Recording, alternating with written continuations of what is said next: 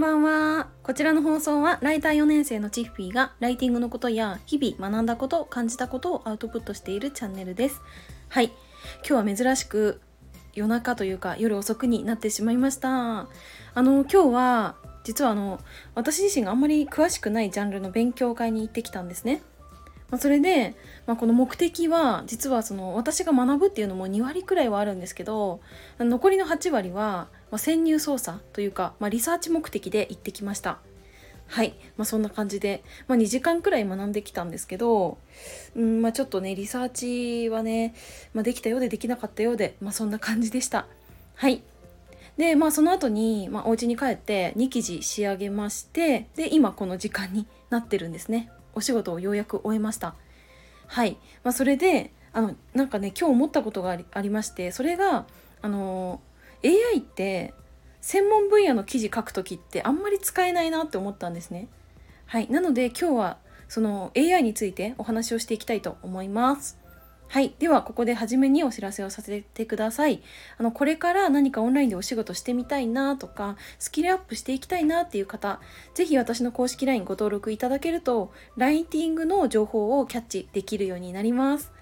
SNS とかブログとかうーんそれこそなんか他のビジネスとかをやる上でもやっぱりライティングスキルがあるとめちゃくちゃ強い武器になると思うので是非お友達になってくれると嬉しいです。はい。それでは本題に戻ります。あの私はライター歴4年目になるんですけどもうこれまで本当にいろんなジャンルの記事を書いてきました。はい。で今もクライアントによって本当にさまざまなジャンルの記事を書かせていただいているんですけどその中でも、まあ、メインというか私が一番長くお付き合いさせていただいているクライアント私が得意としているジャンルっていうのはやっぱり建設ジャンルになります。で、まあ、これは私自身が建設工事に携わってきてもう9年になるんですね。もう結構長いなって思うんですけどだからこそそういった建設における経験だったりとか知識っていうのは、まあ、それなりに持ってる方なのかなって思っています。であの建設に詳しい方っていうのは、まあ、たくさんいると思うんですね、まあ、私より全然いると思います。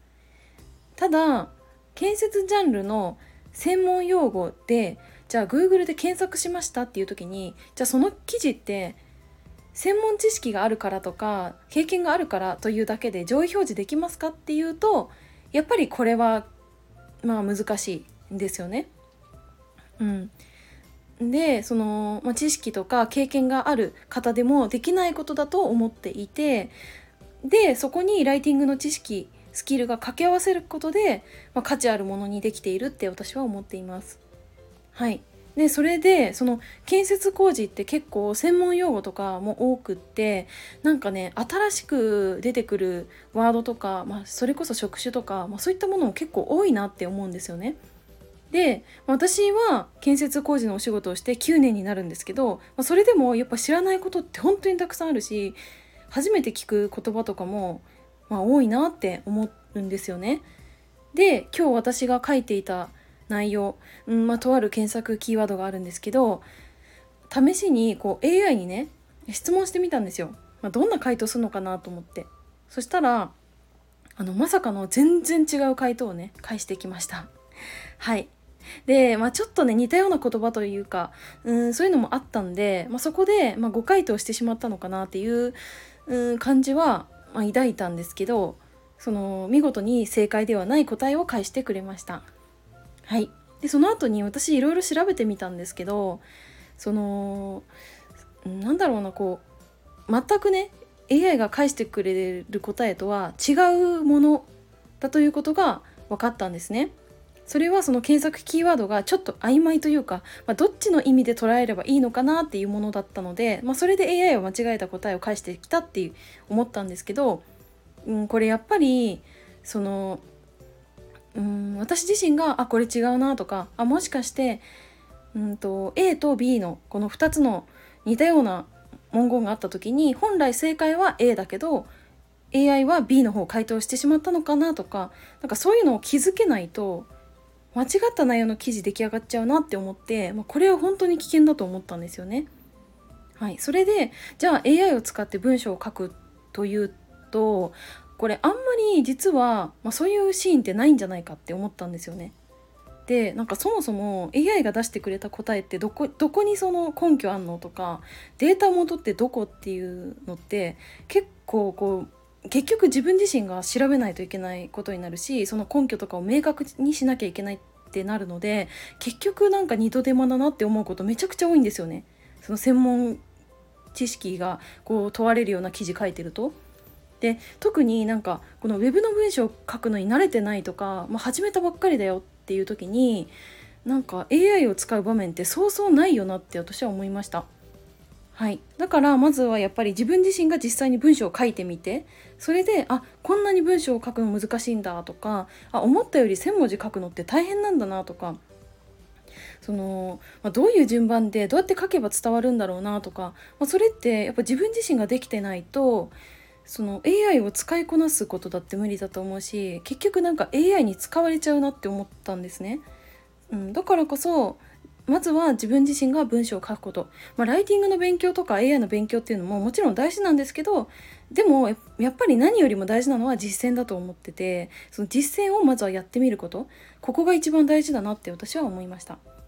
はい、ちなみになんですけど、まあ、これまで Web に特化したライティング SEO ライティングっていうのが私のメインのお仕事だったんですけど最近ねちょっと、まあ、セールスライティングっていうのにも、ま派生してきてるというかそっちを依頼いただくこともあっていろんなこうライティング業務に携わらせていただいております。うん、でもなんか結局はその SEO ライティングの知識が大事というかなんかそこを押さえた上で他のライティングに派生していくってことっていうのができるんだなって思ったんですね。なんかやっぱりネットの記事を読む人ってめちゃくちゃ忙しいし暇な人っていないと思っててだからその記事に書かれてる文言を一言一句読んでいる人なんているわけいないないのでじゃあそこを1文目読んでくれた人が次の文章も読んでくれるとか2文目読んでくれた人が3文目も読んでくれるみたいな、まあ、これ滑り台効果って言うんですけどなんかそんな感じで読み進めてもらうライティングスキルというか、まあ、テクニック、まあ、そういったものは SEO ライティング、まあ、ウェブの記事を書くことが、うん、一番大事なのかなって感じました。はいというわけで今回は、ま、AI って思ったよりも使わないこと多いなって思ったんでその実体験から語ってみました。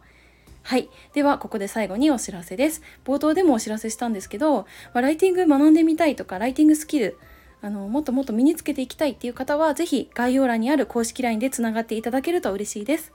はい。それから、10月31日のハロウィンも実は私、えっと、他の女性8名と一緒にイベントを開催しようと思っております。で、詳細については公式 LINE でもお知らせしたいなって思うので、今のうちに、えっ、ー、と、LINE の登録をしていただければと思います。プレゼントもご用意しているので、ぜひプレゼントだけでも受け取ってください。はい、それでは今日はこの辺で終わりたいと思います。最後までお付き合いいただきありがとうございました。バイバーイ。